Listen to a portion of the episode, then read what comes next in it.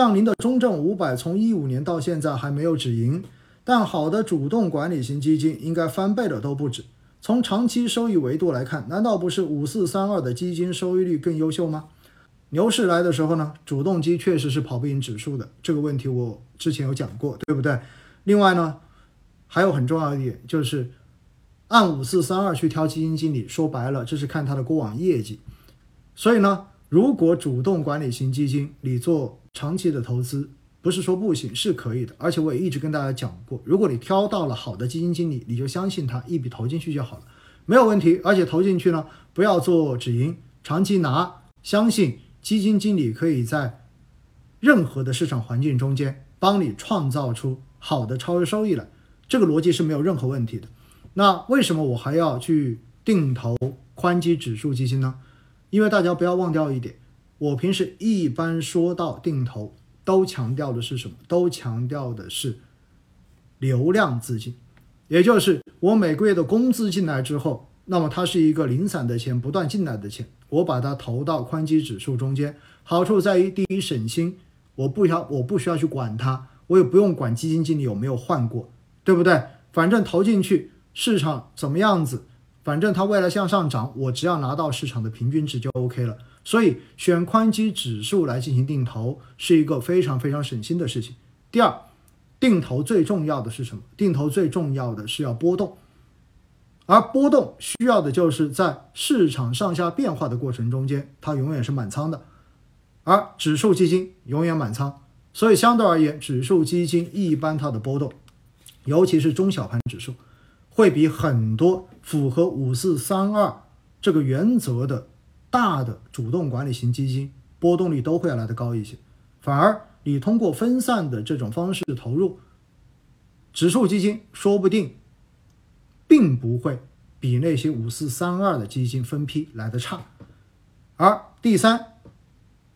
我手中本身也有一半左右的资金，确实是买在了这些主动管理型基金里面的，而主动管理型基金的配置中间。实际上呢，很多时候我们说了，你要关注的东西会变得更多一些。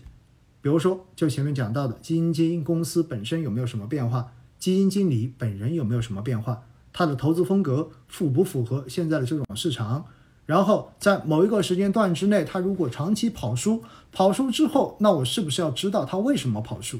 你会发现，其实要做主动管理型基金的投资，要做的功课会比指数基金。要多非常非常多。我在喜马拉雅的节目跟网上跟大家介绍主动管理型基金的挑选技巧的时候，都是跟大家